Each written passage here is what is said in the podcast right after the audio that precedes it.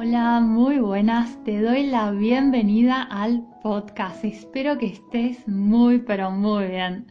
Hoy te traigo un episodio con trampa. Sí, así es. Tiene trampa porque si bien te estaré hablando acerca de la diferencia entre las personas que son más seguras de sí mismas de aquellas que no, mi intención aquí es que no solo te sirva para observar a los demás, sino también para observarte a ti.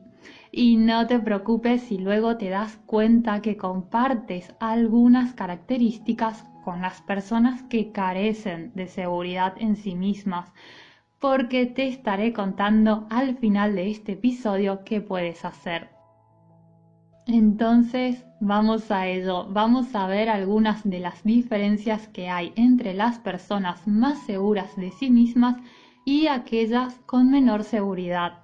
Las personas seguras de sí mismas, en primer lugar, cuando ven a una persona a la que le va muy bien, que destaca o que ha obtenido logros o tiene éxito, no tienen ningún problema en hablar, aplaudir, felicitar, comentar acerca de esa persona, porque son seguras de sí mismas y saben muy bien, consciente o inconscientemente, que por el hecho de que al otro le vaya bien, no significa que a ellos les vaya mal.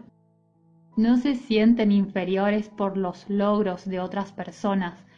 Por el contrario, las personas inseguras, cuando ven a alguien que vive una vida que a más de uno le gustaría vivir, se angustian, se sienten mal, se ponen tristes o peor aún, sienten celos, envidia, rencor.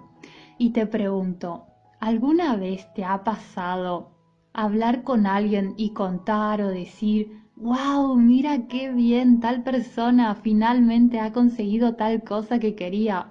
Y esa otra persona parece que quiere tirar abajo los logros de los demás no es para tanto, ya era hora, tampoco es que sea gran cosa, ni que fuera un premio Nobel. Claro, en su situación es fácil porque tiene esto, o así cualquiera. Dímelo en los comentarios si te ha pasado. Las personas inseguras se sienten mal consigo mismas cuando ven brillar a los demás. Aquellas con un corazón más noble se sienten tristes consigo mismas y se reprochan en silencio, y aquellas menos noble de corazón sienten rencor, celos, envidia o rabia. Mientras las personas seguras de sí mismas no. ¿Y sabes por qué?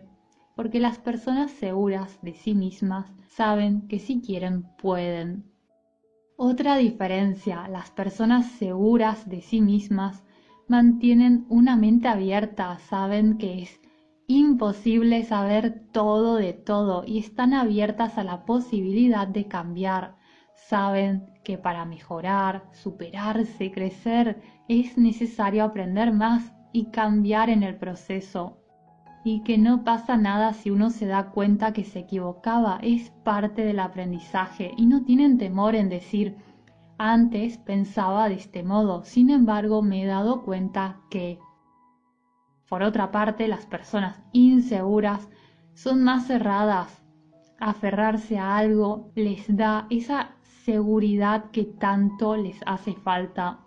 Y aunque en el fondo se den cuenta que se equivocan, no lo van a admitir, al menos no mientras sigan siendo inseguras a veces por falta de conocimientos también, es decir, funcionamos con esquemas mentales, esquemas que nos dicen esto es bueno, esto es malo, esto es correcto, incorrecto. Y para algunas personas, reconocer que uno de sus esquemas mentales no estaba en lo cierto les produce mayor inseguridad porque haría que la persona tenga que plantearse la posibilidad de que así como se equivocaba en esto, podría equivocarse en otras cuestiones.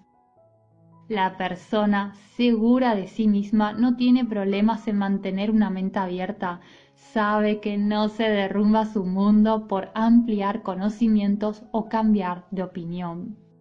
Las personas seguras de sí mismas son más positivas también, las inseguras más negativas. Cuando hablo de positividad no me refiero a personas que se ríen las 24 horas o que piensan que la vida es rosa. Me refiero a un positivismo sano. Las personas seguras de sí mismas generalmente lo son porque cuentan con recursos para ser seguras de sí mismas.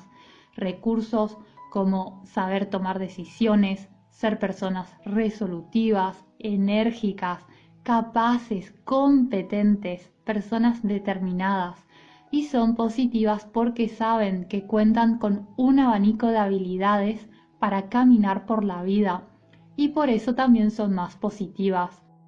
Y es por eso que otra característica que comparten las personas seguras de sí mismas es que están dispuestas a asumir riesgos, a diferencia de las personas inseguras. Las personas inseguras quieren mantenerse lo más lejos posible de los cambios, no toleran el cambio, sienten miedo. Si bien es verdad que en el fondo todas las personas tenemos miedo a los cambios, este temor se encuentra con mayor fuerza e intensidad en las personas inseguras.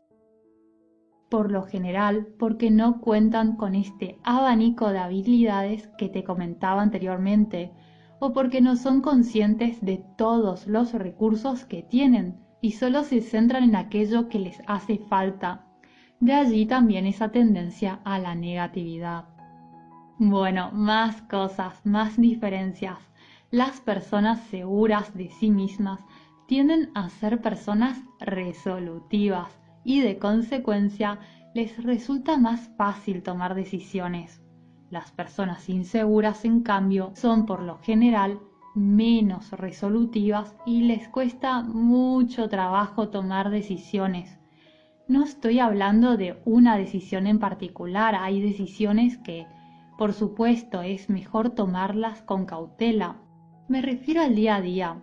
Prefieren que otras personas decidan a qué restaurante ir, cuándo ir de vacaciones, si viajar en tren o en avión, Cuanto más inseguras, menos decisiones quieren tomar, por más banales que sean estas decisiones. A mayor inseguridad, mayor incomodidad por elegir algo. Muy bien, más diferencias. Las personas seguras de sí mismas admiten sus errores, aceptan que se han equivocado y piden disculpas si pueden hacerlo. Las personas inseguras no, son más cerradas de mente, ¿recuerdas? Las personas seguras de sí mismas admiten sus errores. Las personas inseguras culpan a los demás. Culpa del trabajo, culpa del país, culpa de mis padres. Es que soy muy joven, es que soy muy mayor, es que, es que, es que. Eso es porque soy mujer o eso es porque soy hombre. La culpa es de los demás, está fuera. Las personas seguras de sí mismas, en cambio, saben que se han equivocado, que quizás han perdido una oportunidad, que no se han preparado lo suficiente o que podrían haber usado mejor su tiempo o hecho más, pero no dan la culpa a los demás y tampoco se maltratan por ello, lo aceptan y se ponen manos a la obra para remediar y cambiar aquello que desean cambiar. Ahora bien, todo lo que te he comentado anteriormente es para hacer un sano uso y no un uso indebido. ¿Y a qué me refiero con esto?